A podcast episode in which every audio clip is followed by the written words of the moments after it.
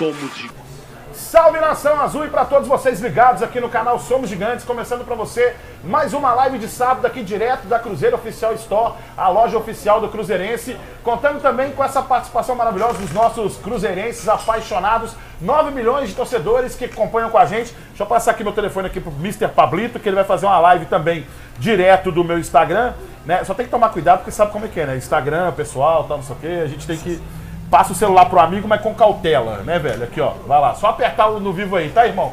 Hoje a presença do meu amigo Samuel Aleixo aqui, sempre estamos juntos na live, né, Samuel? Tamo junto. Suas primeiras considerações aí? Muito boa tarde a todos, pessoal. Tamo junto. Obrigado a todo mundo que tá assistindo aí. Uma live mais do que especial, né? Convidado muito importante aqui hoje com a gente. A, a loja aqui lotada, cheia de cruzeirense.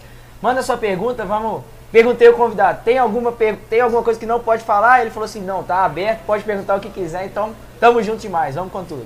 Pois é, vamos pra Labuta então, né? Estamos aqui com Sérgio Santos Rodrigues, figura importante do, do- principalmente nesse cenário político do Cruzeiro, né? Esteve dentro é, do clube em alguns momentos em que pode, inclusive, colocar pra gente algumas explicações e também aqueles questionamentos. Foi aquilo que ele falou. Ele não tem restrições para falar sobre absolutamente nada. Então você pode, pode mandar sua pergunta que ele vai responder. Serginho, obrigado pela sua presença Obrigado aqui. a vocês pelo Tá, você convite, pode falar também do Instituto. Palestra, pode falar do seu livro. propaganda já. Nani Piorra, Fantoni, Bengala, Karatsu, é isso? Isso. Karatsu e Geraldo.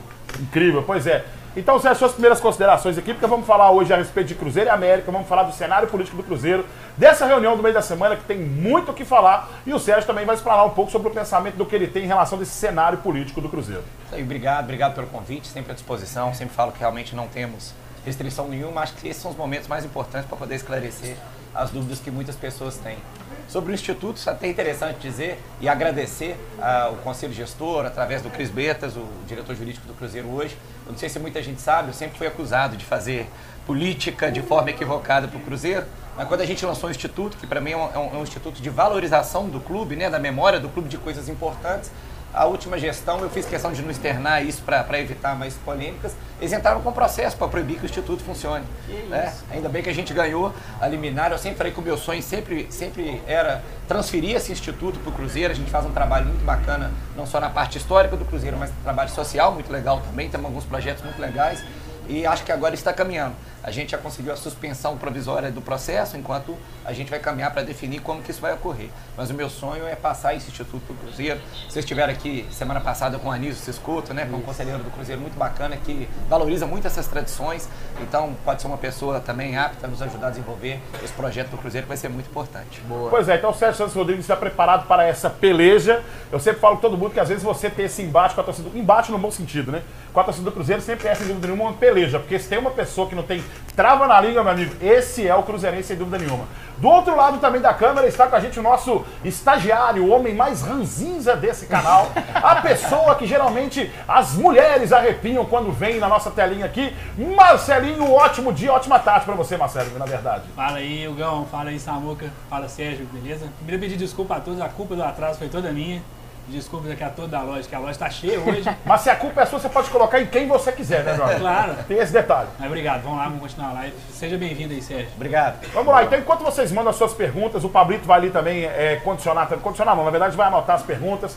Marcelinho também vai poder tomar ali as suas medidas em relação a essa, tom- tomar essas notas. Vamos falar um pouco do que vai ser esse clássico de amanhã de Cruzeiro e América. Vou dar as primeiras colocações aqui. É um clássico muito difícil, pra, eu diria que seria que é a primeira prova de fogo desse novo elenco, desse novo grupo.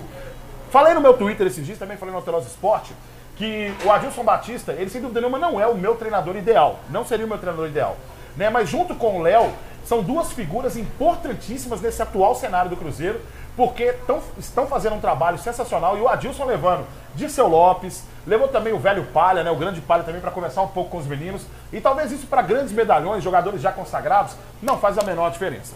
Para um garoto que está começando a sua carreira e tem pela frente um América, que é sim uma equipe de tradição, é uma equipe que fez uma boa Série B, fez uma boa Série B, trocou agora o seu treinador, mas colocou, digamos assim, treinadores com perfis um tanto quanto parecidos no aspecto dentro das quatro linhas. Saiu o Tigrão, né, o Felipe Conceição, entra o Lisca doido.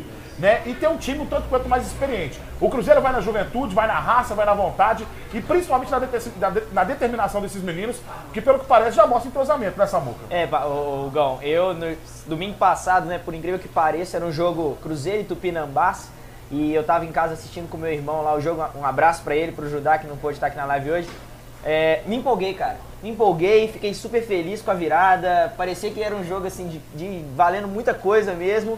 Mas o pessoal falou: ah, mas você tá empolgado com o Cruzeiro e Tupinambás e tudo. E cara, é, para nós foi muito importante, né? Porque foi a retomada, foi uma virada que o Cruzeiro não fazia há quanto tempo, foi fazer quatro gols no segundo tempo de uma partida, né? foi o Adilson fazer, o Edilson fazer dois gols dentro de um jogo. Então assim, eu acho que para a confiança do time isso fez toda a diferença. E o nosso time hoje precisa de confiança, né? São garotos que ainda é, precisam ganhar confiança. A gente sabe que tem qualidade, mas ainda precisam ganhar confiança. E agora, amanhã, né, é a gente encher o Mineirão, acho que tá faltando isso ainda, a torcida se engajar para poder mostrar para eles o tamanho que o Cruzeiro é, mostrar o que a nossa torcida é capaz de fazer num jogo, é, num jogo do profissional aí, porque muitos deles são garotos ainda. Então, foi muito legal o jogo de, de domingo, fiquei muito feliz, muito empolgado com o que eu vi. Somos líder com um jogo a menos, então nada mudou em Minas Gerais, né? Nada mudou. E da parte do Sérgio, por exemplo, ele, ele que faz parte do Instituto Palestra, um instituto muito bacana, que valoriza essa história do Cruzeiro. A gente sabe que os confrontos entre Palestra e América eram confrontos históricos. Inclusive aqui onde nós estamos, onde é a Cruzeiro Oficial Store, está encostado no Clube do Barro Preto. Esse clube que era o estádio onde o Palestra mandava os seus jogos aqui, se não me engano, depois de 1930. Nossa, aí você me apertou. É, foi- foi depois De da, depois da década de 30 também, me fugiu agora. Que mandava os jogos aqui, então o pessoal vinha aqui participar. É muito bacana você ver essa garotada, esse- essa reconstrução do Cruzeiro passa por isso também, por esse valor também desses novos meninos, né? O renascimento. Ah, eu não tenho dúvida nenhuma. Eu falo, é, é, circulou recentemente, eu, eu sempre falo o Atlético Paranaense é um clube, um modelo de, de gestão, de como eles fazem esse trabalho lá. Recentemente eles acumularam 260 milhões de reais com a venda de quatro atletas da base, né? Então, é, e eles têm um trabalho legal que já há um bom tempo eles jogam o estadual com a equipe sub-23, os aspirantes dele e muitos jogadores novos.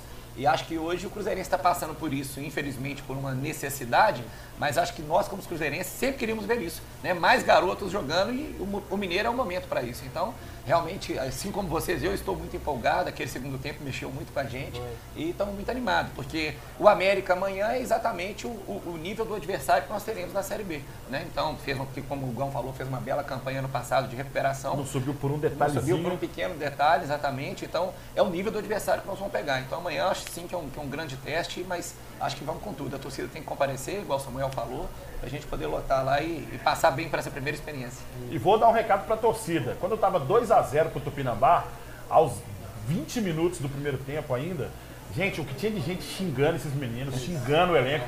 Calma, paciência, a responsabilidade de ganhar o Campeonato Mineiro são dos outros times. Não é que eu quero que eles ganhem, não. Mas nós estamos passando por um momento de transição. É um momento que o Cruzeiro precisa do apoio da sua torcida, um apoio incondicional para que a gente ganhe força, porque o objetivo maior é voltar à elite do futebol brasileiro. Marcelinho, já temos perguntas para o nosso convidado já? Aí nas nossas lives. Primeiro dá um abraço para a galera que está participando aí e aí já vai ajustando as perguntas aí pra gente. Não, beleza. Aqui, ó. O Gutenberg tá aqui, o William Júnior, o Roberto, lá de Vespasiano, a galera do interior aí, ó, marcando presença. Interior é bom, interior é bom. Minas. Luiz Cláudio, Davi Luiz, Gabriel, Gabriel Melo, Alex Sene. Alex Sene sempre manda pergunta pra gente, perguntas interessantes. Daqui a pouco vou ler uma dele aqui. O Ged Online Games. Vamos com tudo Sec, tá aqui do meu lado, mas tá mandando aqui um recadinho na live. Cristiano Rodrigo, Fernando, Edilson, Gutenberg e Vinícius. Ó, tem a Lívia Lima também, ó. Olha só, é, pode começar a fazer uma pergunta? Pode começar a pergunta, manda para nós aí. Ó, a Lívia Lima perguntou: o Cruzeiro já está pensando em estratégias para a voz do torcedor do interior e de outros estados? Ah, Sem dúvida nenhuma, né? É, a gente está falando de interior agora. Se aqui nós já somos maioria na capital, no interior a, a maioria é esmagadora, muito mais. Você pega cidades históricas aí, Valadares, Ipatinga, né? Cidades de Montes interior, Claros. assim, grandes Montes Claros, exatamente. Então, com certeza tem que ter. Eu já falava isso na campanha em 2017, eu acho que a gente tem que buscar isso sim, alguma forma, na própria parte do sócio, de acesso, de até disponibilizar produtos também, né, para poder vender, sem dúvida nenhuma. Tem que ser feito um estudo e dado uma atenção a isso aí, porque igual Minas Gerais, um estado com 853 municípios, né? Então, no interior, a gente precisa muito. Viçosa também, estou lembrando, a gente tem muita torcida lá, né? A gente tem que dar uma atenção. Já tinha aqueles projetos que, que eram feitos antes, a cada jogo de Campeonato Mineiro, fazia alguns eventos, levava Sim. ídolo, levava raposão, enfim. O Reduto, então, acho né? que- o Reduto, é, estava me fugindo o nome. É, eu cheguei até a participar de alguns quando eu estava no Cruzeiro e realmente mobiliza muito. Então acho que a gente tem que retomar isso com certeza para poder dar atenção para esse torcedor que é muito importante. O, o- o Júlio Reis, que hoje está contribuindo muito aí na, na reconstrução, principalmente na parte voltada para o sócio, né? É, a gente estava aqui, inclusive, na live, ele participou da live com a gente, e o Thales, que é um amigão meu que mora no Rio, um torcedor fanático, paga, se não me engano, cinco sócios da reconstrução, mas questionou ele justamente isso. Júlio, a gente precisa pensar em algo para o torcedor que é de fora e que, teoricamente, não tem nenhum benefício quando ele contribui com o clube, né? Então, o que o torcedor quer é, de repente, vir... Quando ele vem para o Mineirão, ele tem uma cota de jogos, por exemplo. Ah, durante o ano ele ter 10 jogos que ele pode vir, que ele vai ter o ingresso com certeza. Então essas estratégias aí que muita gente, tem muita gente pensando e muita gente preparada para tentar construir le- de uma Espírito Santo diferente. também muito relevante. Eu lembro que uma vez a gente foi jogar lá em Cariacica, engano, contra o Flamengo, eu estava com a delegação e me espantou. Nós chegamos, tinha 400 pessoas para receber o time do Cruzeiro no- no- na porta do hotel. Realmente me espantou bastante. Então, é, a gente tem que valorizar isso sem dúvida nenhuma. Temos que buscar estudar melhores formas para a gente poder trazer essas pessoas para perto. Pois é, e agora eu vou começar aqui, na verdade, a fazer uma coisa que é tanto quanto polêmica. Quando já. faz essa introdução, a gente vai é. ano que vem. É porque no meio da semana nós tivemos aí, né, a reunião do nosso conselho, né, conselho deliberativo, para aprovar as contas, salvo engano, de 2018, não foi isso? Isso, 2018. De 2018. Elas foram aprovadas, teve um conselheiro que pediu a palavra, não concordou, né? E no final ele colocou uma palavra que foi um tanto quanto polêmica, foi aquele que não se vendia por cerveja e não se vendia por churrasco. Falou os motivos pelos, pelos, pelos quais ele não concordava com a aprovação, mas a aprovação foi feita sob ressalva. Sim, com ressalva. Então eu queria que o Sérgio, nesse momento, ele explicasse então para o torcedor cruzeirense o porquê dessa ressalva, né? E quais foram os motivos que levaram esse conselheiro a ter essa postura de discordância do Conselho Deliberativo. É, tecnicamente é muito importante explicar, até porque a minha formação é jurídica, quando você aprova um balanço, você não está aprovando, você não está concordando com a forma como os gastos foram feitos. Ao aprovar um balanço, você está simplesmente dizendo que o que está colocado no papel corresponde à realidade. Por isso que ele é aprovado. Né?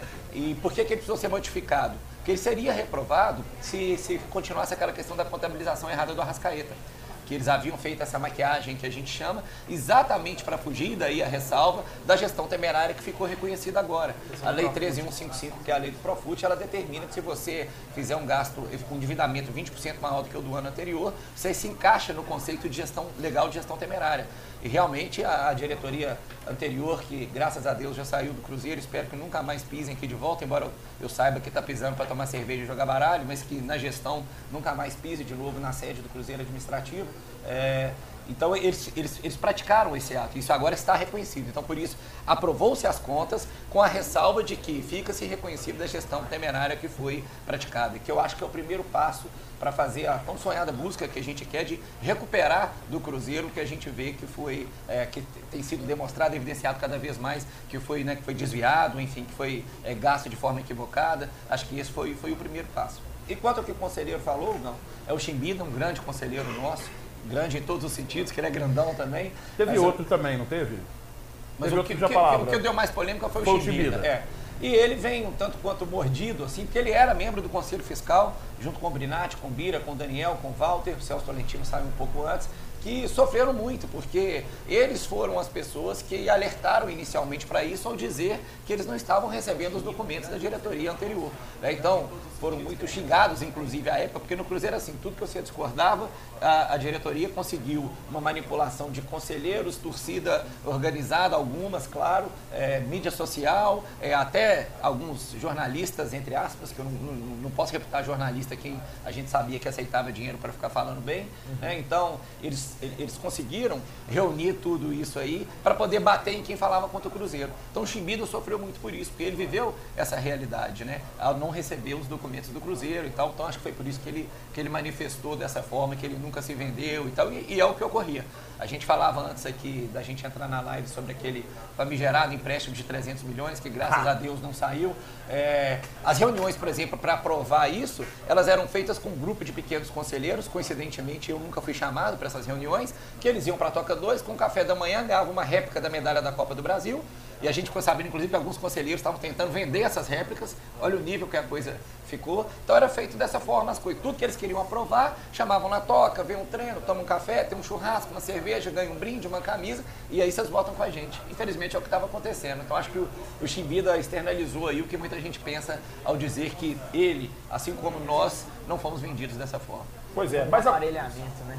Tem que ter mais alguma pergunta que você quer fazer? Eu vou fazer, mas pode Tá. comentar aí. Marcelinho, temos, temos mais perguntas aí para pro, pro. Já viu que a gente já começou aqui o negócio já com o assunto quente, né? Temos mais perguntas aí? tenho uma pergunta que eu acho que é meio solta, mas tal- talvez ele, ele possa falar por que aconteceu isso. Por que os conselheiros voltaram em Wagner Pires de Sá? Eu acho que é por isso que a gente falou aqui. Na verdade, eu cheguei a ter esse embate com alguns, porque é, já estava claro quem seria o homem do futebol é, do Wagner, porque a sede do Cruzeiro, a campanha era aqui, ele estava aqui, e o passado fala por si só, né, desse sujeito. Mas enfim, o que a gente aconteceu foi que o próprio Zezé falou numa entrevista depois, eu até fui questionado numa live recente também sobre, ah, houve essa... Ah, não, foi, na, foi na, com o Cadu Doné, no Donos da Bola que ele me perguntou, houve essa compra de votos e tal, e a gente sabe que isso aconteceu, né?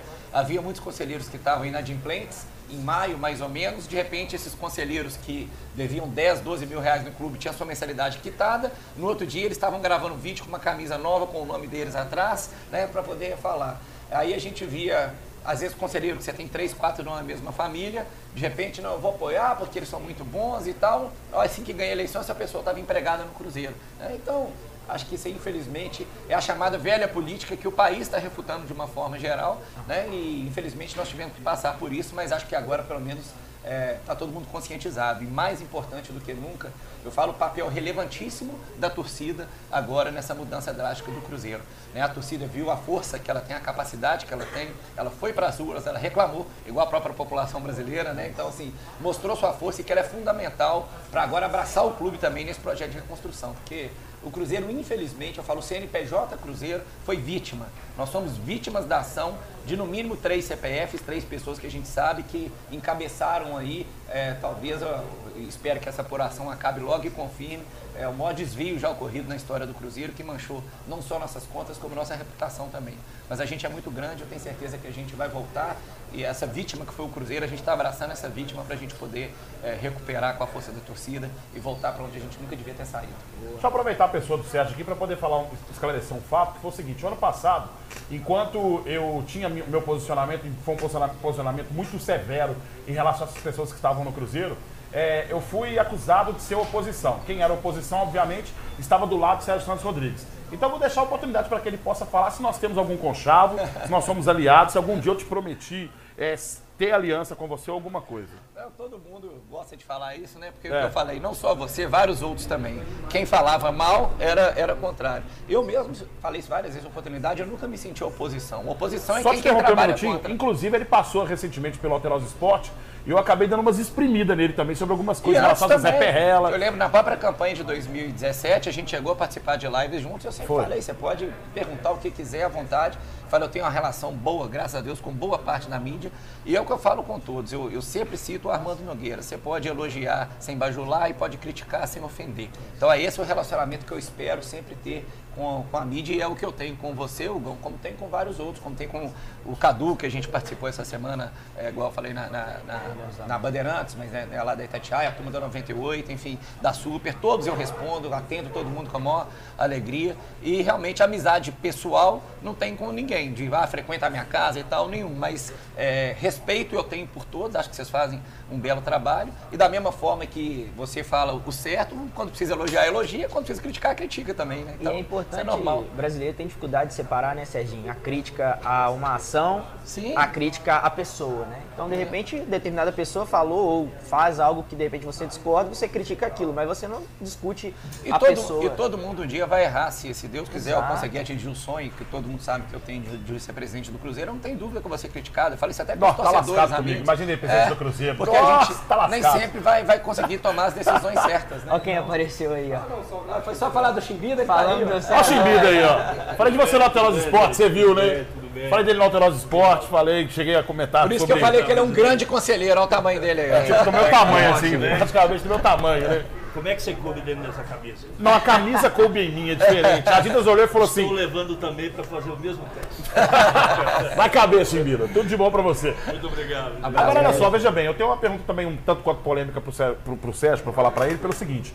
Eu falei isso com você no Alterosa Esporte, o Sérgio tinha falado comigo que o estatuto ele era soberano. E eu falei assim com ele, nem sempre. Às vezes, por exemplo, eu vi o Gilvan fazer isso, não me lembro do Perrela porque eu não era tão assim, vol- nessa época eu era garoto ainda, novo, tal, era mais aquele torcedor de arquibancada. Vi o Gilvan fazer isso, vi também na gestão do Wagner Pires fazer isso.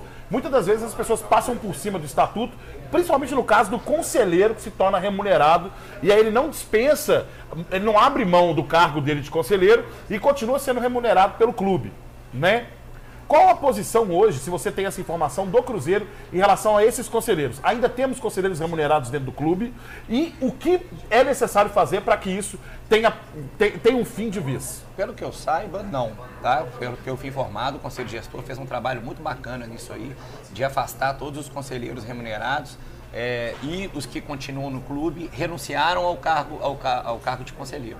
Agora, eu sou radicalmente contra, já falei, já externei isso. Eu acho que se o conselheiro for bom de serviço e quiser trabalhar no Cruzeiro, renuncia ao cargo e trabalha no Cruzeiro. Ou trabalha voluntariamente, que foi o meu caso. Eu trabalhei nove anos no Cruzeiro de forma voluntária, né, passei por três superintendências dentro do clube, na parte da advocacia também, nunca recebi um real do Cruzeiro. Então, se for voluntário, continua, co- é, continua conselheiro. né? Se quiser receber, sai do cargo. né? E eu acho que temos bons conselheiros, sim, que- são, é, tecnicamente são bons. Né? É óbvio, não tem dúvida nenhuma. Mas é um escárnio igual acontecia antes, que a gente via conselheiro que não tinha qualquer formação, trabalhando com futebol, trabalhando em áreas que eles não tinham nenhuma formação. É, recentemente tivemos um diretor executivo, né? Recentemente tivemos um diretor executivo que nunca entendeu nada de futebol, nada exatamente, tipo assim, dessa parte. Nem digamos gestão, assim, nem gestão pra ser absolutamente nada, e aí o resultado é esse que nós temos aí. E é o que eu falo, assim, qual que é a métrica para saber se o cara é bom ou não? Essa turma toda que saiu não está trabalhando em lugar nenhum. E não vai trabalhar. Não vai trabalhar porque não tem competência para trabalhar. Às vezes, conforme foi, não- pode ser um pouco pesado, mas alguns nem caráter tem para trabalhar no lugar que, que, que merece. Então, mercado não aceita. isso aí nós vamos ver exatamente, o mercado não aceita. Perfeito. Marcelinho, perguntas? Tem uma pergunta aqui, ó, do Universo Lógico. Ele falou, boa tarde, doutor Sérgio. Meu nome é Paulo, sou de Montes Claros. Como será a política para a base? Ou vamos continuar valorizando jogadores de empresário? Excelente pergunta. Eu sempre falo isso, isso muito, porque eu já citei aqui o caso do, do Atlético Paranaense. É, eu acho que o nosso sucesso, a nossa reconstrução, ela passa por várias medidas. Eu já falei algumas financeiras, inovação, administrativas, mas a base é tudo. A gente realmente é, conseguiram, infelizmente, transformar a base, a base num cabide de emprego nos dois últimos anos. Fizeram uma política, para mim, super equivocada de contratação de sub-20. Eu falo que quando você contrata demais para o sub-20 é porque o seu processo de formação está equivocado. É, porque você tem que Então, ter esses jogadores que vêm Exatamente, sub-15, que vão subindo. sub-16, é. sub-17. Então, sem dúvida nenhuma, a gente tem que. Hoje temos lá uma pessoa que eu reputo muito boa, que tem respeito no mercado, que é o Ricardo Brubs, que é uma pessoa excelente, um cara de caráter, que tem história, que esse é o principal, sabe?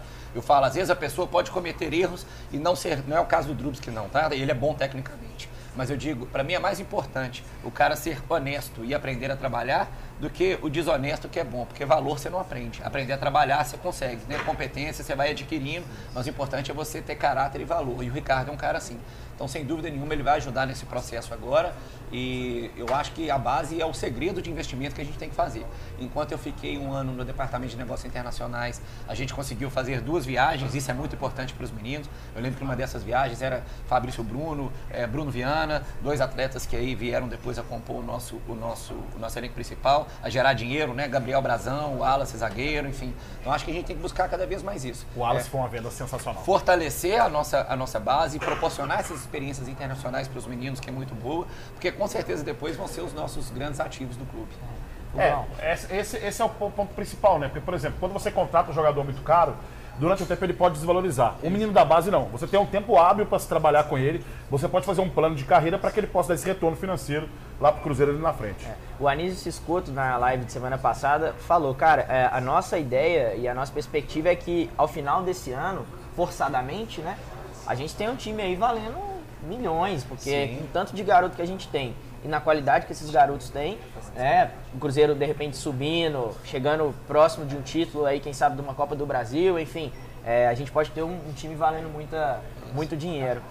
É, posso fazer minha pergunta, uma das minhas perguntas Pode. aqui? Concluindo, só completando o que você falou, não só um time valendo muito dinheiro, mas um time que entende o que é a camisa do Cruzeiro. Exato. É isso aí. Eu vejo um menino Jadson indo pra televisão, ele fez uma matéria na, na Rede Globo de televisão, da detetora dos direitos, onde ele se emociona muito falando da carreira dele. E o essencial que eu vejo, por exemplo, Vitor Eudes, Kaká, Maurício, Adriano também, o Adriano, o Thiago, que foi o garoto que fez o primeiro gol na nossa, na nossa temporada, ele fez o gol e se emocionou no Mineirão. Isso que esses meninos estão passando é o que mais dá motivação para eles, talvez, no restante da temporada. Porque eles entendem qual é o momento que o Cruzeiro está passando e sabe que eles são peças primordiais e fundamentais para esse renascimento e que a valorização deles de mercado não vem só por uma valorização econômica, E vem pela, pela valorização também do sentimento que eles vão ter com esse E clube. se juntar todos aí, talvez não ganhe metade do que muito medalhão aí que tá querendo botar o Cruzeiro na justiça e tá querendo atrapalhar a nossa vida ganha, né? E é por isso que eu boto fé nesses meninos. Pode mandar a pergunta. Eu acho velho. bacana, só pra, é, até para elogiar antes, desculpa te cortar, mas já que a gente está falando disso, eu tenho conversado muito com, com o Pedrinho, Pedrinho do BH, nosso, nosso grande apoiador, incentivador aí, com quem a gente vem discutindo sobre eleições, e ele fala isso, ele fala que ele tem gostado muito de atoca, de conversar com os meninos, que ele falou assim, que brilha o olho dele, ver como é que esses meninos são apaixonados pelo Cruzeiro, você vê que não é motivação financeira, é a vontade de jogar, de fazer, de participar desse processo de reconstrução, né, de suar a camisa, isso é bem, é, é bem legal de ver. Uma conversa com o Pedrinho sobre isso, vocês- vão gostar de ouvir, que ele fala que é até emocionante como que esses meninos são. Marca de bater um papo com ele então, hein? Quem sabe ele não senta aqui na nossa live. Ô Pedro, tá convidado, viu? Pra poder participar com a gente da nossa live aqui, pra gente poder debater um pouco sobre futebol. Sei que você é bom de resenha, já me falaram isso já. E é bom que ele é igual a gente, fala tudo também, não tem problema não. Tá bom, gosto de gente que fala mesmo.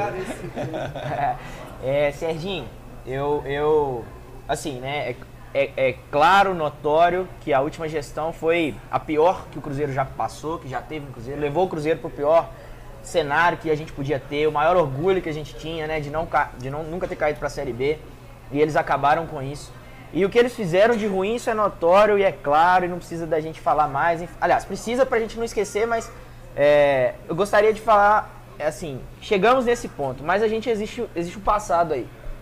E eu queria te perguntar, porque eu sei que você tem uma formação em gestão de futebol, já esteve presente no Real Madrid, no Barcelona, em vários clubes, conhecendo como que funciona tudo isso. E, e assim, é, você também participou da gestão do Gilvan, é, no início de 2017 rompeu para poder sair na chapa Final. contrária a ele, né? Final de 17. Não, ah, é início de Março, 17. março de é, 17, março. se eu não me engano. É, e aí, assim, é, Sérgio, eu quero perguntar em relação à gestão de futebol. É, o Cruzeiro terminou 2014 sendo o clube que mais arrecadou no Brasil. Foram aproximadamente 300 milhões, mais do que Flamengo, Palmeiras. 84 só de bilheteria e só os torcedores. Exato. A gente 140 ganhou de de venda Corinthians, de. Flamengo, que tem a torcida às vezes 3, 4 vezes maior que a nossa. Exatamente. É, o Cruzeiro, naquela época, você falou de sócio torcedor, o Cruzeiro naquela época fechou o ano com aproximadamente mais, mais de 60 mil sócios. Adimplentes. Entre, entre eles, os 61 mil, inclusive, foi marcante, foi o Roger, né? É, e eram sócios, assim, não tinha sócio de 10 reais, de 12 reais, era sócio de 30, que era o Cruzeiro sempre pra, Pra cima. cima. Então eram os cativos, 105, 120, 160, se eu não me engano, algo do tipo. E a gente tá lá como sócio desde sempre. é, então, o Cruzeiro, o, o Serginho, em 2015, o Cruzeiro jogou o ano inteiro sem patrocínio. O Cruzeiro em 2015 é, chegou em alguns momentos tendo que jogar jogos com menos de 48 horas de distância. Eu lembro que teve um jogo que foi domingo E outro terça. contra o Atlético e na terça contra um Foi. jogo da Libertadores. É, e assim, eu percebi que o Cruzeiro ele tinha tudo em 2015 para se tornar uma potência do futebol e acabou não conseguindo virar, não conseguindo é, fazer isso. Em 2015 fomos eliminados né, na Libertadores para o River Plate. Depois fizemos um campeonato muito ruim e perdemos vários jogadores. Eu lembro que o Gilvan falou: "Ah, a torcida do Cruzeiro não pode, não precisa se preocupar porque nós não precisamos vender jogador por conta do tanto de sócio que a gente tem". É, eu não estou aqui para discutir se foi certo, se foi errado. Na minha opinião, poderia ter sido feito melhor. Eu queria que você me falasse um pouquinho da sua análise sobre como foi isso. Afinal de contas, você também estava presente lá. E como corrigir isso para que não aconteça. E como a gente chegar onde a gente chegou naquele momento, tendo muitos sócios adimplentes, uma receita muito grande de sócios e, e ganhando né, as receitas que o Cruzeiro ganhou naquele ano. É, na verdade, eu cheguei na no futebol profissional, foi nesse ano, né? Porque foi 2015 que a gente acabou demitindo o Marcelo Oliveira, veio o Luxemburgo, ficou três meses. Foi. Aí quando o Luxemburgo sai, aí entramos, foi quando entramos eu, o Bruno e o Thiago Escuro no Cruzeiro, a gente traz o Mano e poderia até, falava correr risco de cair, a gente volta. Então, no profissional eu cheguei, essa época eu não participei desse princípio de 2015 na parte de, de futebol. Agora é complicado assim, primeiro, as vendas que são as mais sintomáticas, que foram do Everton e do Ricardo Goulart, eu acho que são um pouco complicadas, porque quando você chega muito dinheiro em cima do jogador, e é o caso que aconteceu, é difícil você manter a pessoa no elenco com a cabeça tranquila, sabendo que carreira de jogador é curta, ele ganhava 200, é uma proposta para ganhar um milhão, como é que você segura a pessoa? Assim, é complicado. Então é difícil julgar essas parte, essa parte técnica por isso. Às vezes você fala, vou bater, né, dar um murro na mesa aqui e vou ficar com o atleta de qualquer jeito, vai que ele não desempenha igual estava antes. Então você deixa de arrecadar, enfim. Mas eu concordo, acho que poderia sim ter, ter, ter passado um, um planejamento melhor. É isso que, que a gente fala hoje que acontece quando a gente está falando até de base. Quando a gente vai analisar um elenco de forma geral, a gente pensa isso. Então, para o ano que vem, eu já tenho que saber no meu elenco hoje, sub-20, quem que estaria apto a subir no ano que vem, que a gente sabe que o funil é muito pequeno. Então, um exemplo, na minha época lá, que a gente acompanhou na base, a gente já sabia que o Bruno Viana e o Fabrício Bruno seriam zagueiros que iriam subir. Você já via pelo perfil deles, como o Kaká, como o Arthur, esses que estão aí agora jogando, né?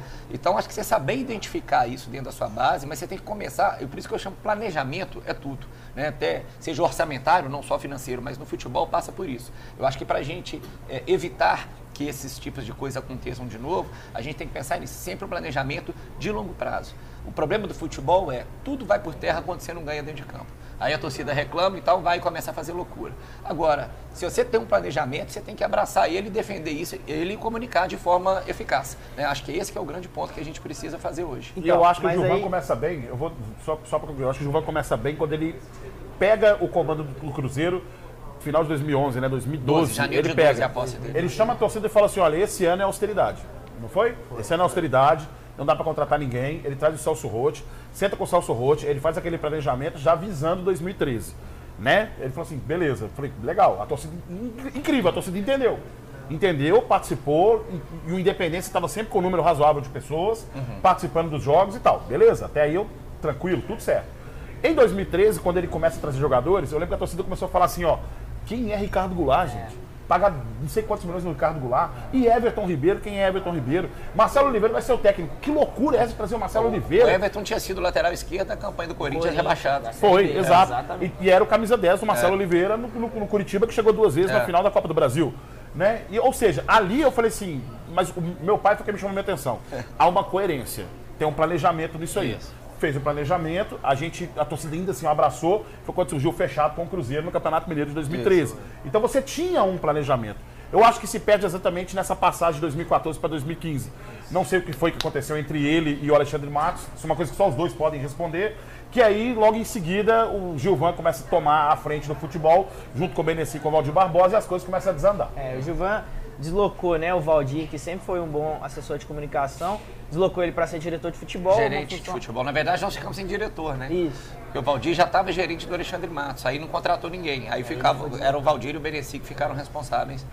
Mas assim, se a gente vender jogador, eu até, eu até entendo, né? O Zezé sempre falava que para um time ser é, é, saudável no futebol brasileiro, ele precisava vender um ou dois jogadores e ele sempre fazia essa venda e sempre repunha e continuava. A questão é que um clube que arrecadou tanto na era do Gilvan e o Gilvan entregar o clube com uma dívida do jeito que ele entregou, né? O Cruzeiro saiu aí de 120, 150 milhões do, do Zezé é, para entregar, o Gilvan entregar aí com quase, quase 400 ou 500 milhões, não sei.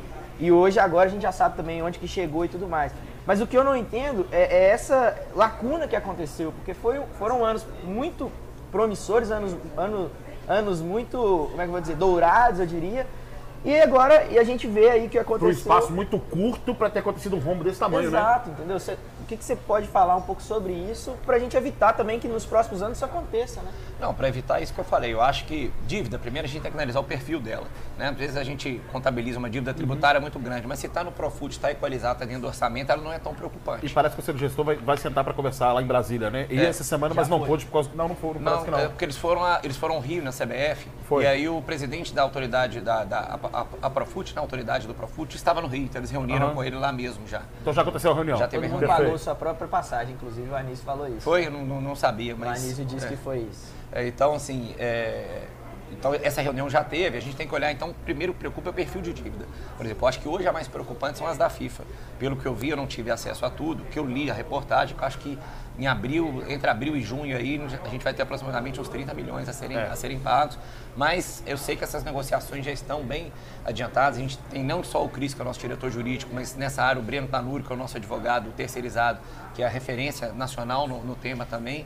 Eles já estão trabalhando para tentar alongar isso, conversar com, com- com os próprios clubes diretamente interessados, para a gente poder resolver. Então, o pro longo prazo, eu sempre falo, aí, aí é o pilar financeiro da coisa. Pro longo prazo, para isso não voltar a ocorrer, eu acho que a gente tem é que evitar que essas situações ocorram. Por exemplo, eu como advogado, é, alguns casos da FIFA, certamente é, é, não, não valeria a pena fazer, pagar tanto que a gente ganhou. No caso do Thiago Neves, por exemplo, nós saímos vitoriosos. Agora, há outros casos que realmente não precisava ter chegado onde chegou. Eu acho que paga a dívida, alonga, conversa, enfim, toca de alguma forma, mas não deixar ir tocando, ah, toca, toca, e o dia que estourar, estourou. Porque uma hora vai chegar, é. E os juros é, é- é muito ruim. Então, assim, eu acho que é isso que tem que acontecer e, infelizmente, foi o que acabou, é, que ocorreu nessa época aí que você falou. Tanto que na minha candidatura em 2017 eu falei, todo mundo acerta e erra. Eu falava, talvez o ponto negativo que eu apontava da, da, da, da- da gestão tinha sido esse. Realmente tinha sido nessa parte financeira ter permitido é, ocorrer esse desequilíbrio que, que ocorreu, né? Agora, infelizmente, é isso. O, o depois que veio, aí veio só não só a gastação demais, como fortes indícios de, de desonestidade junto, né? Aí ninguém, ninguém consegue. Não bastasse isso também, é, o que eu fico percebendo, o que eu percebo geralmente a respeito disso tudo é o seguinte: acontece muita coisa na mídia, né? E eu dei uma cornetada no Saulo Frois recentemente, porque eu acho que ele fala, assim, não tenho nada contra a pessoa dele, acho ele uma pessoa honestíssima, né? Tenho uh, pessoas que falam a respeito de quem está no conselho gestor, são pessoas de caráter, todos sensacionais, mas eu acho que esse discurso alarmista, às vezes, pro torcedor é muito preocupante. Né? Por exemplo, ex- existe a dívida da FIFA. Por que não tranquilizar o torcedor? Por exemplo, assim, olha, nós temos uma referência trabalhando dentro do Cruzeiro hoje, por exemplo, né? Que é o Breno Tanuri, né? Isso. Trabalha hoje, ele é uma referência dentro desse cenário, onde ele pode acontecer isso. A dívida da FIFA é dessa forma, assim, assim, assim, assim e tal. Ao invés de você falar assim, ó, tem que pagar, não sei onde que vai acontecer. Ó, não sei o que, que vai acontecer aí. E tal. Eu acho que é um discurso que não- o torcedor não está disposto a, a- a É, ouvir. Mas isso é um mix de coisas, Gão. Primeiro, eu reforço isso que você falou. Acho que todos que estão ali no conselho gestor, é, eu falo assim, o trabalho que eles estão tendo é hercúleo. Largando empresa, largando família, é, largando emprego, largando entre aspas, né? mas se afastando, todos grandes empresários, ou no caso do Anísio, trabalha em banco. Então já tem uma jornada de banco, depois ele vai para vai o Cruzeiro à noite, vai sábado, vai domingo, enfim. Então, é, acho que primeiro tem que dar um parabéns para eles, porque Claro. eles estão é, realmente nessa fase difícil aí, é, é quem no- nos abraçou e nos salvou. O problema disso que eu acho, são, aí o mix disso aí que você falou são dois. Primeiro, eles, eles chegam tendo que apagar incêndio do passado, que acontece todo dia, é, viver o presente e planejar o futuro. É muito complicado isso o tempo todo. E às vezes, a forma como a pessoa fala também, às vezes coloca de um jeito e a mídia também já escreve de outro, enfim. É, então, acho que essa comunicação que está havendo um, um ruído aí, porque a preocupação dele, não tem dúvida, ele exprimir essa, essa questão da dívida da FIFA, por exemplo, a preocupação dele é de fato chegar amanhã, bloquear a conta do Cruzeiro, tem dinheiro para pagar salário, falar, pô, ninguém falou nada, né? Então, eu entendo ele, a forma como ele falou, mas acho realmente que pode haver uma distorção na forma como é colocado e pode assustar, sim. Isso aí é uma coisa que vai, vai, vai colocando no eixo agora, sem dúvida nenhuma, né? É, com o trabalho que eles estão tendo no, no- no dia a dia, e compreendendo melhor o clube cada vez mais, acho que isso aí é possível de ajustar Olha só, a e gente com a tem- comunicação mais eficaz nisso. Sentamos para conversar com o Profute. Positivo, concorda? Claro, Sentamos para conversar com o Mineirão. Positivo, não é verdade? claro. Estamos sentando e negociando com jogadores importantes, ativos, inclusive, tem uma possibilidade de ainda recebermos uma grana boa nessa negociação do Ederson. Positivo. Não é? Eu acho que tem- a gente tem muito mais coisa positiva para falar nesse Claro. momento do que especificamente agora você dá, criar esse meio que esse alático. Foi por isso que eu fiz essa crítica. Entendi, entendi. O Cruzeiro está bem dentro do campo, né? os meninos estão desenvolvendo. Evidentemente que eu falo com todo mundo assim, paciência, porque na hora que também Claro, tiver a primeira claro. derrota não é para jogar pedra em cima de todo É mundo. isso aí, com não certeza. é? Pois é, então tem coisas positivas acontecendo. Cris Bretas assumindo o departamento jurídico. Né? Nós temos um cenário que antigamente era um cenário completamente é, transtornado. Vou colocar essa palavra, transtornado, o cenário político do Cruzeiro. Tá apaziguado? Acredito eu que não, porque a torcida hoje quer muito que as coisas sejam esclarecidas. Inclusive, a fala também do. do- do- não sei, talvez não tenha sido o Chimbida que falou isso. Talvez tenha- sido esse outro conselheiro que agora me fugiu o nome dele. Quando ele fala no- na reunião do Conselho Deliberativo o seguinte: que o Dalai quer muito apaziguar. Né? Vamos apaziguar, vamos. E eles não, eles querem agora que seja feita a limpa. Não, foi que é- que ele usou até a palavra boa, purificar. Purificar, perfeito. Purificar. É, inclusive teve uma pergunta aqui que eu vou encontrar aqui, ó. Quer ver? Ah, aqui. O Gão, Marcelo Frizeira colocou aqui, ó. É até a parte do Marcelinho, vou tomar só essa frente aqui da Marcelinho pra falar sobre isso aqui, ó. Precisamos de saber sobre os conselheiros que eram remunerados. Não, não é essa não. Não, isso. Que não eram remunerados, se eles poderão voltar. E aqueles que têm essa questão, por exemplo, corruptiva, né, em suas carreiras como conselheiros, se eles podem ser expulsos do clube e não frequentar mais o clube. Tem essa possibilidade? Foi instaurado agora o comitê de ética, né? Foi nomeado na semana passada ou retrasada, e a ideia realmente agora é, é investigar isso. Ver quem recebia, quem recebia e não trabalhava, quem recebia e estava em outro setor, quem quem tirava nota através de parente. Eu acho que, eu acho não, tenho certeza que podem, mas acho que esses casos vão ser todos analisados pelo Conselho de Ética do Cruzeiro, que foi nomeado agora, que é quem tem competência para isso. Eu publicamente defendo isso. Sou completamente contra e acho que não vai haver mesmo, pelo perfil de quem já está lá, e seja, eu não tenho dúvida também que o pró- próximo presidente do Cruzeiro vai passar por esse grupo Transparência, que é o nosso, que a gente vem, vem carregando aí, que ninguém quer sujeira debaixo do tapete, não.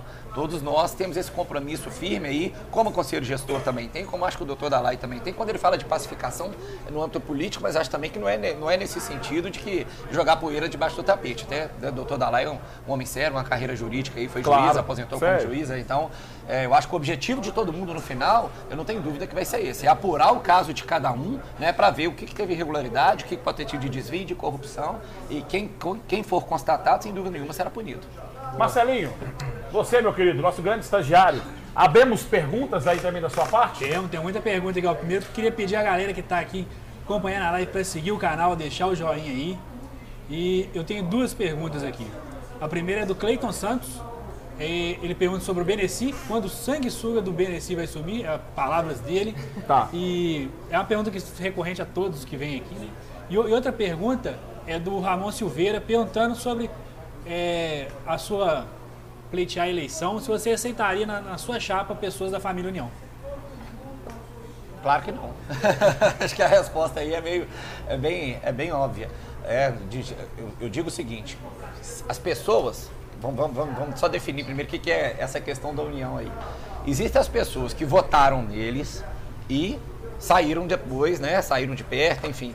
Como reconhecidamente o próprio Gatti aqui que a gente falou foi quem votou neles no começo, mas já foi uma das maiores vozes de oposição depois. Então, é, dentre outros aí, né? Então é claro que, que é diferente a pessoa que, que trabalhou para eles, ficou nessa gestão recebendo dinheiro, e, a- e várias pessoas deles que já falaram, olha, eu apoio e voto em você hoje, se você for o candidato, enfim. Bom, se quiser votar em mim, ótimo, não tem problema nenhum com isso. O que não quer dizer que eu apoio o que eles fizeram ali atrás.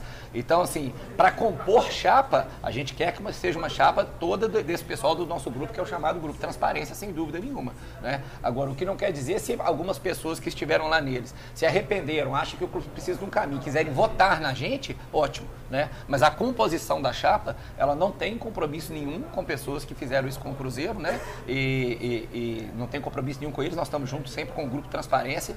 A nossa chapa será formada única e exclusivamente de pessoas eh, desse grupo. Agora, se eles quiserem votar na gente, reconhecendo o erro que eles fizeram, ótimo. Problema nenhum.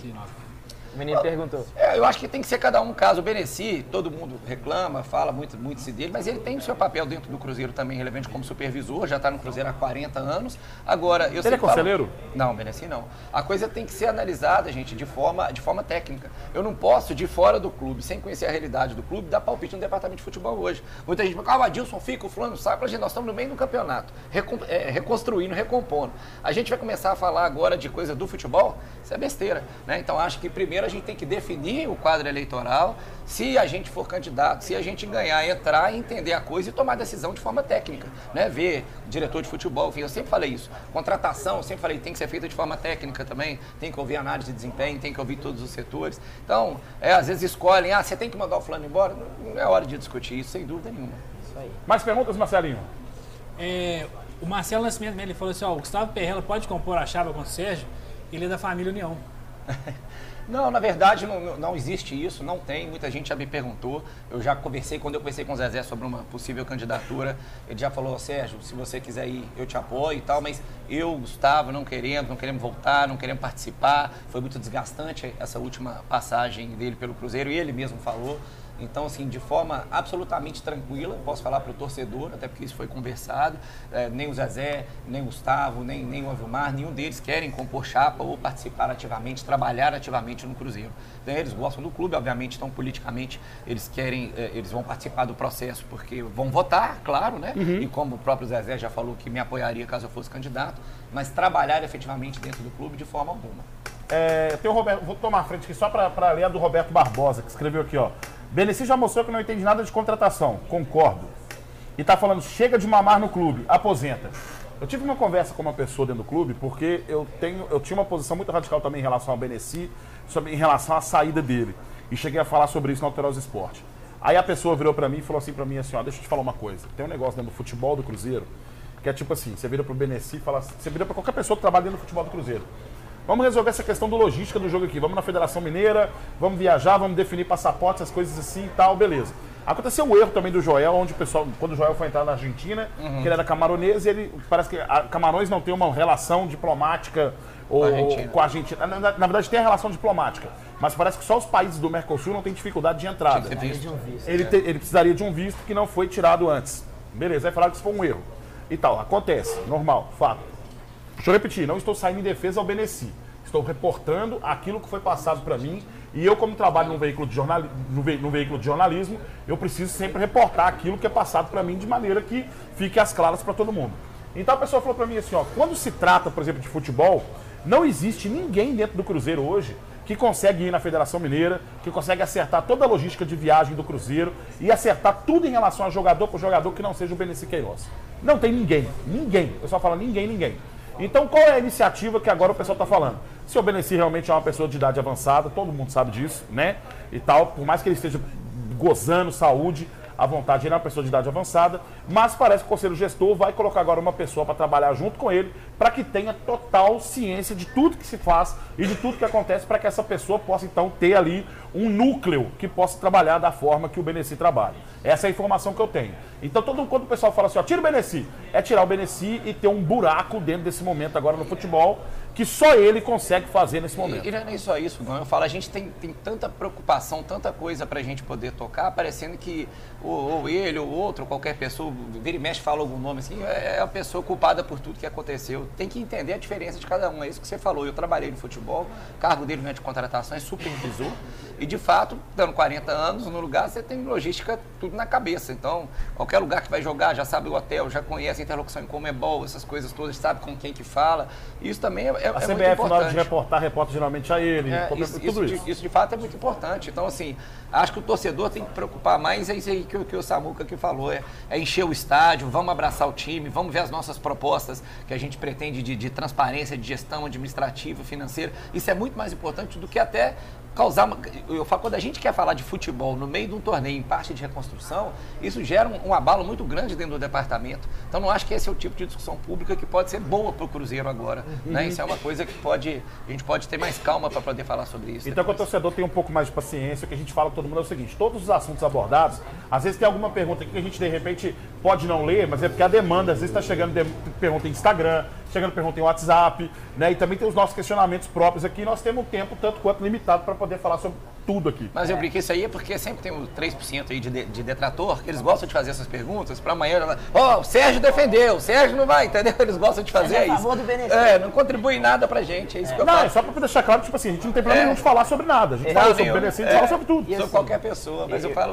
o, o, o- o problema do Cruzeiro, a gente tem que convocar a torcida para isso, eu tenho falado, é o próprio Cruzeirense que às vezes briga para jogar o Cruzeiro para baixo. Mas eu tenho né? uma pergunta boa. E o é shake árabe? besteira.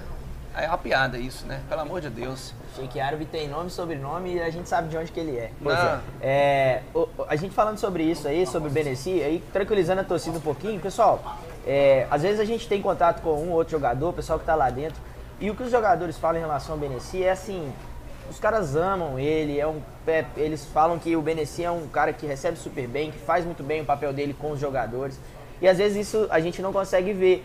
Mesmo caso, por exemplo, do Ocimar, muita gente criticando, criticando, criticando, o Anísio veio aqui e falou, ele falou, cara, é o que a gente consegue no momento, pro momento que a gente está vivendo, é o que a gente tem. A gente não consegue trazer o Alexandre Matos aqui para pagar 200 mil, para ele 150 mil, e além de pagar um salário muito alto para ele, a gente não tem condição de dar para ele condição de trabalho, porque a gente não vai conseguir contratar os jogadores que ele vai propor para a gente é, contratar. Serginho, os dois homens que me fizeram cruzeirense estão do seu lado aí, o Paulo, meu pai, o Luiz. E tem uma pergunta do Paulo ali, especialmente, é, sobre seu posicionamento em relação ao clube empresa. A gente sabe que os clubes lá de fora, você fez um benchmark lá, viu como é que funciona, mas ma- vários deles não são clube empresa, mas não tem, e não tem é, fins lucrativos, mas não deixam de ser clubes é, que re- arrecadam muito, que são é, de gestão muito profissional. O que, que você pensa sobre isso para um futuro do Cruzeiro? Você acha que é válido, que não? Qual que é o seu É, posicionamento? na verdade, os dois maiores clubes da, da Espanha e talvez deve estar no top, top 5 do mundo aí, que é o Barcelona e o Real Madrid, que são é, associações sem fins lucrativos, mas é o que eu falo, não precisa ser clube empresa para ser gerido como empresa. Né? É, o que falta no Cruzeiro é isso. Então eu acho assim, o, o, o, o, o clube empresa, ele pode ser positivo, só que a gente tem que entender melhor como que esses projetos de lei vão passar. Eu acho mais importante do que o clube empresa, e pode ser uma realidade lá na frente, a gente tem que ver como que o estatuto vai aceitar isso, como que isso seria feito. Mais importante que isso é um item bem básico, chama-se responsabilização dos dirigentes. Perfeito. Se isso aí acontecesse de forma efetiva, eu não tenho dúvida nenhuma que não precisa falar nem de clube empresa. Porque eu falo o seguinte, quando discute, ah, Sérgio, se for presidente do Cruzeiro, você vai é, dar um apartamento seu de aval para contrair um empréstimo? Eu falei, eu vou, porque eu vou pagar. Então, Igual financiamento imobiliário. Eu só vou fazer aquilo que eu vou pagar. Então eu queria ver muito se um dirigente tivesse que botar, na hora que ele bota a canetinha dele, assumindo multa de jogador, assumindo um monte de coisa com o jogador, sabendo que não vai pagar lá na frente, se ele fosse corresponsável, se isso aí aconteceria. Inclusive, isso é uma tese jurídica que eu tenho discutido muito com, com o Cris e, e acho que a gente tem que tentar levar isso em frente. Quem botou a caneta e assinou esse tanto de coisa, essas temeridades que foram feitas aqui, tem que ser corresponsável nos processos pelo que está acontecendo com o Cruzeiro, entendeu? Porque aí eu jamais faria isso. Eu, se sou um presidente do Cruzeiro, eu vou contratar um jogador, porque a gente muitas vezes pensa só em salário, salário mínimo. Eu falo que a gente tem que pensar, parafraseando Lucha, aí o projeto, né? Então, quando eu falo assim, calcula o que que é o projeto Fred para o Cruzeiro. Entre comissão, luvas, potencial multa, salário. Não é, não é o salário de 800 mil que é o problema, é o projeto em três anos, quanto que vai custar. Eu só vou canetar, botar uma caneta naquilo que eu vou ter condição de pagar. Então, se eu fosse corresponsável, agora, o que, que o dirigente não pensa nisso? Ele está ali para ganhar dinheiro, para fazer média com torcida, para ser jogado na banheira pelos jogadores. Então, o cara que está ali para isso, que não tem compromisso com o clube, ele faz o que ele quiser. Agora, eu queria ver se o patrimônio dele tivesse comprometido, se ele teria coragem. Então, assim, eu falo, eu, eu, eu- penso num cruzeiro para os meus netos e não para mim. Eu falo, eu não quero ser presidente popular, eu não quero ser jogado, não, não quero ser é, chamado de raiz, ser abraçado na praia. Eu não quero isso. Eu quero ajudar a consertar o Cruzeiro no que precisa, preparar o Cruzeiro por uma mentalidade de futuro. Para isso aí, não precisa dele ser um clube empresa para ele ser gerido de forma profissional. Então, se tiver responsabilização dos dirigentes, aí eu não tinha dúvida nenhuma de que a gente não, não, não, não- não estaria é, nesse, nesse, nesse lugar que nós estamos agora. É porque eu falo, da minha parte seria isso. Eu vou contratar o que eu posso pagar, que é o que o Anísio falou. Então, vamos contratar para pagar, a torcida quer mais. Não tem jeito, gente. Né? Não tem jeito. Você vai, você vai colocar o seu? Você vai dar o dinheiro para pagar? Se não, não tem condição. E aí isso tudo se resolve através do portal da transparência que a gente fala. Porque o torcedor fala, mas eu estou botando dinheiro no clube, ele está indo para onde? Abre o portal que você vai ver, né? Você vai ver para onde que seu dinheiro está indo. Que aí é, é o nosso maior patrimônio, o nosso maior ativo. Então eu tenho certeza que com essas ações a torcida vai, vai abraçar a gente e respondendo a pergunta, eu acho que é isso. Pode ser bom o clube empresa, mas o principal, responsabilização pessoal dos dirigentes pelo que eles fazem com os clubes. Perfeito, perfeitamente. Obrigado. É, e sobre o sócio torcedor, por exemplo, ter voz ativa dentro do clube e poder ter voto também na hora de definir quem vai ser o presidente, também determinadas medidas do conselho. É, eu, também. acho, eu acho sim que já dei minha opinião sobre isso. Infelizmente, a gente tem que aprender com os erros para projetar o futuro. Tá. Acho que a gente ficou bem claro na última eleição que, o- que esse colégio eleitoral restrito, como foi, é, permite que haja compras igual a gente viu né, que, que, que ocorreu em 2017. Então eu sou a favor dessa democratização. Eu só falo que a gente precisa estudar melhor como isso é, vai acontecer. Porque eu também não acho justo que uma pessoa que comecei a pagar 12 reais, amanhã eu voto para presidente do clube. Isso aí também não é o certo. Então, é o que falou, é um benchmark, a gente pegar as espertas, Atlético Paranaense, é, Bahia, Fluminense, próprio Flamengo. esses três, salvo engano, eu tenho certeza, acho que o Flamengo não tem certeza ainda, mas que tem essa participação maior de sócios e sócios torcedores votando para presidente. Então nós temos que analisar como que funciona em outros locais. É, ter essa eleição agora, acredito que a próxima é só daqui a três anos, então nós temos prazo para fazer essa alteração, mas eu sou a favor Então sim, você é a favor da alteração do estatuto também. Sou a favor, não no ano eleitoral, né? Por isso que eu estou falando. Sou Tá. a favor da- do, do estatuto ser democratizado em dois aspectos. Não só é, de mais pessoas poderem votar, mas como também de dentro do conselho mais pessoas poderem ser candidatas, que os requisitos hoje tá- realmente são muito, na minha opinião também, são muito amarrados. né? Apenas os beneméritos podem ser candidatos a Natos, presidente? Só os natos. Só os natos, Só né? que para você tornar nato, você tem que ter três mandatos de efetivo. Então, Tá. você tem alguns requisitos aí que permitem que, às vezes, um bom quadro do Cruzeiro, se ele virar conselheiro, ele tem que esperar no mínimo nove anos para ele ser candidato a presidente. é. Então, eu só sou contra mudar no ano de eleição. Mas eu sempre falei que eu sou a favor de que isso seja estudado depois, pra, pra- na próxima eleição de 2022, né? Isso aí já esteja tudo em voga, tomara. É, Uma então, coisa que eu deixo... so- Perdão, sobre, sobre estatuto, né? Aí o pessoal até vai perguntar muito, acho que você já até já fez essa pergunta, né? A gente estava conversando, mas é Sim. bom para dar voz e o pessoal que está assistindo a gente saber. É, foi proposto em 2016 lá, Bruno Vicentim e Gilvan, 17. que, em 17 já, que houvesse essa mudança né, é, do estatuto, enfim, em alguns pontos ali, e você foi contrária a essa mudança. Com base nisso. Então que eu seria falei. é importante você deixar claro, pessoal, É. por que, que você foi contra naquela, naquele momento e por que, que agora você acha que é. Que é Por causa do argumento jurídico. Na verdade, a gente, é, vários juristas do conselho, eu, alguns advogados, magistrados, o que a gente deixou consignado ali não era que a gente era contra a medida, só que juridicamente você não pode alterar as regras do jogo no ano, na hora do jogo. Claro. Então, juridicamente, o que a gente defendia era você não pode alterar o estatuto no ano da eleição, que é o que eu estou defendendo aqui agora também. Eu não acho que a gente pode alterar um estatuto correndo para a eleição de agora já valer tudo. Então, o estatuto no que for mudado agora, que me falaram que nessa parte de governança, de compliance, já estão querendo fazer uma alteração boa, eu sou completamente a favor, eh, ratifico que eu puder ajudar e contribuir para que isso ocorra, que é realmente o que a gente fala, é amarrar o poder do presidente do clube, como agora aconteceu de um presidente delegar o clube inteiro para uma pessoa estranha ao clube, dando uma procuração para ela. Então, acho que o estatuto Quanto antes passar nessas, nessas, nessas questões agora, é fundamental e tem meu total apoio. Eu sou contra que o estatuto agora mexa na regra do jogo, sendo que nós vamos ter uma eleição em maio, provavelmente, ou até antes. Mas uma Entendi. vez feita a eleição, eu tenho esse, é, é, é, esse compromisso de ajudar, sendo eu candidato, não sendo, sendo alguém da nossa, do nosso grupo, para trabalhar para que haja mudança do estatuto para a eleição depois, nesses diversos aspectos, aí, tanto de quem pode votar como do, do quem pode ser votado. Perfeito. Pessoal, reta final da nossa live. Deixa eu apresentar para vocês aqui um livro espetacular de uma pessoa que vai estar aqui com a gente semana que vem. Pedro Blanc, grande amigo nosso, escreveu esse livro aqui. O Príncipe de Seu Lopes. Estará aqui semana que vem com a gente na nossa live do Somos Gigantes. Ou seja, teremos muitas histórias bacanas para contar. E algo também que tem a ver com esse momento que o Cruzeiro passa, porque era um momento também de transição, onde garotos começaram a surgir no Cruzeiro. Não é verdade que o Tostão veio, né, veio do América, né, tal, mas boa parte dessa, daquela garotada que ganhou do Santos do Pelé eram garotos vindo da base, né? Nosso patrocinador também, Os Fox, esse banner que tá vendo aqui atrás, você vendo essas camisas aqui, essa camisa que o Samuco tá vestindo aqui, ó. Pois é, é Os Fox que também tá pa- colaborando e participando com o nosso canal Somos Gigantes. Olha só, bicho. Chassi de grilo retrô. danado. Em mim ela fica boa.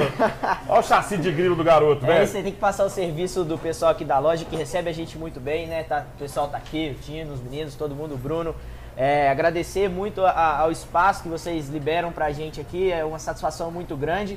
É, agradecer é, todo o suporte que vocês dão, divulgar realmente semana que vem. Dirceu vai estar aqui a partir de 10 e meia da manhã para poder assinar camisas, para poder assinar o livro dele que está aqui. Então, de, de 10 e meia até uma hora da tarde, o Dirceu vai estar aqui. A gente vai fazer uma conexão ao vivo com o Joãozinho. É aniversário dele, a gente vai fazer uma conexão ao vivo com ele lá dos Estados Unidos. A nossa live Joãozinho, o bailarino da Toca da bailarino Raposa. da Toca da Raposa. E pessoal, só para avisar, a camisa nova do Cruzeiro da Adidas chegou uma remessa nova. Então tem aqui todos os tamanhos. E se tem do meu tamanho, tem um. pra vocês. Então vem, vem pra cá, vem fazer, vem comprar a camisa do Cruzeiro na loja do Cruzeiro, que é, o retorno pro Cruzeiro é maior.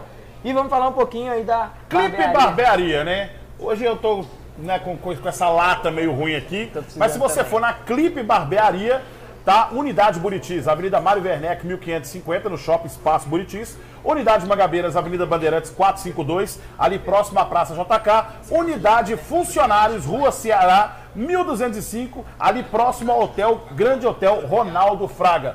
Obrigado, Sérgio Santos Rodrigues. Evidentemente que você, se concretizar realmente você como presidente do Cruzeiro e tendo essa chapa única, você se prepara porque, sem dúvida, não vai ter as minhas cornetadas. Normal. Que é diferente do que todo mundo pensa, né? Eu não tenho conchavo com absolutamente ninguém, nem rabo preso com ninguém, então, evidentemente, vai tomar umas cornetadinhas. Vai ser elogiado quando necessário, mas vai tomar aquela cornetada básica de sempre, né? Pois é, a gente agradece aí e vamos dar pra você, então, a Obrigado. caneca do canal Somos Gigantes. Obrigado, Agradecendo a sua presença aí.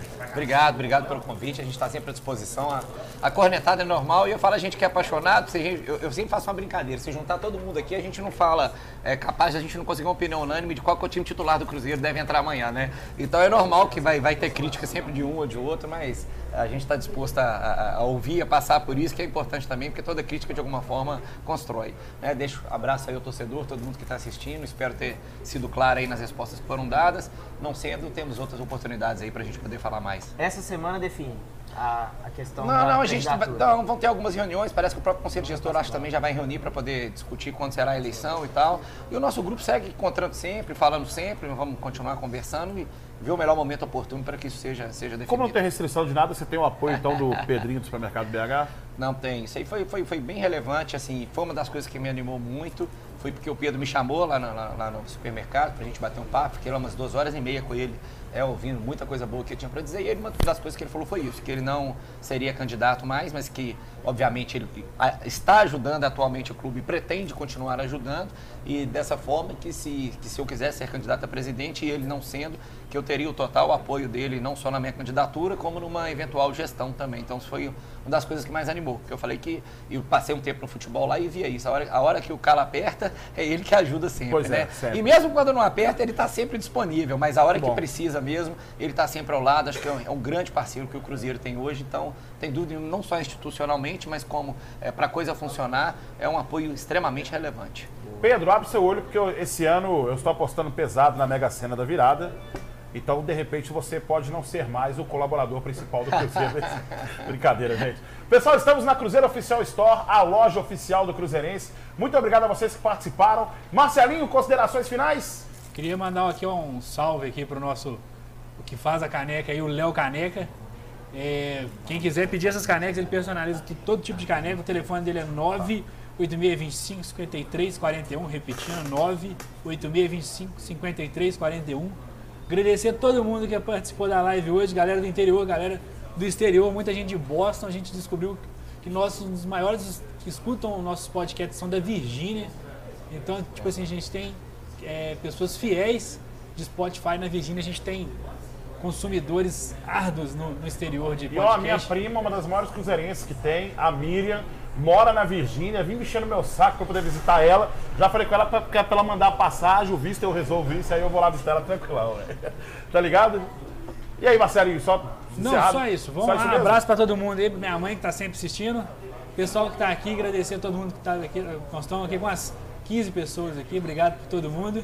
Tem como virar a câmera pra mostrar o pessoal? Tem. Vira a câmera e mostra o povo aí então. Mostra o pessoal. Dá tchau aí, É. pessoal. Dá tchau aí pra galera aí, ó. Hoje nós estamos aqui igual o Domingão do Faustão, cheio de gente na plateia. É, o Cassino do Chacrinha. Muito bacana, né? Alô, atenção! Roda, roda, roda e avisa. Pessoal, e também nós queremos dar aqui hoje os parabéns para um dos maiores churrasqueiros que tem. Esse ano o Cruzeirão ganhando a Série A2, sem dúvida nenhuma que ele vai fazer aquela festa, aquele churrasco na casa dele, que é o pai do Samuca. Tá vem aí. cá, meu querido, vem cá. Parece que na live aqui com a gente aqui. Este homem que no Cruzeiro e Botafogo, esse ano estávamos na casa dele, nunca comi tanta picanha de prima igual esse cara. Me chama então, é. Vamos lá, vamos lá, fechou? Fechou. fazer uma livezinha lá na casa dele com aquele churrascão. Fechado. E tal. Então, a abertura do Campeonato Brasileiro, Sérgio Santos Rodrigues lá, a gente vai fazer uma De, livezinha gra- de graça, vamos então, melhor ainda, Pô, né? tá? Injeçãozinha na testa, ônibus, ônibus errado, tanto faz. Hugão, é, agradecer a presença de todos os meus amigos que mandaram mensagem, que mandaram, Serginho, eu acordei hoje com o telefone cheio de, de pergunta pra você. Dá o meu, então. A gente não consegue fazer todas. Mas mandar um abraço pro Douglas Regis, lá de Lagoa Santa. Mandar um abraço pro Glauber, meu amigo de São Paulo, que também mandou muita pergunta. Mandar um abraço pro Valtinho, que tá aqui assistindo a live junto com a gente. Pro Nosso Daniel. grande botinho que está indo para o Festival Sarará e falou que prefere, falou que prefere Pablo Vittar do que Alba Ramalho. Isso é uma heresia. uma heresia. É, mandar um abraço pro Daniel, que tá aqui com a gente também, do, do arroba Vamos com Tudo Sec lá no Instagram. Tá fazendo um trabalho muito bacana, inclusive com os meninos da base. E parabenizar meu pai, que já saiu, mas era pra ter ficado aqui pelo aniversário. É, agradeço muito por me ter feito cruzeirense, por, desde criança, né? É, me perder dentro do Mineirão, caçando a, a- a salinha lá dos mascotes, mas hoje a gente tem o sangue azul correndo também na se veia. perdeu? Me perdi, me perdi, me perdi. Eu também me perdi, velho. Perdi. Meu, minha, mãe, garoto. minha mãe quase matou ele Nossa, quando soube dessa história, quando chegou no- lá em casa. Mas é isso, pessoal. Um abraço. Você teve o nome divulgado assim, a dengue informa. Francisco Evaldo Lopes, busque o seu filho no... Você teve seu nome, foi divulgado na dengue. Acredita? No jogo desse, Não Cruzeiro deu. Rio Branco. Não deu tempo porque meu pai correu atrás lá. Quando ele, quando ele gritando meu nome, eu falei, oi, tô aqui. Quando ele olhou, eu tava dentro da salinha de mascote lá. Brincadeira, gente.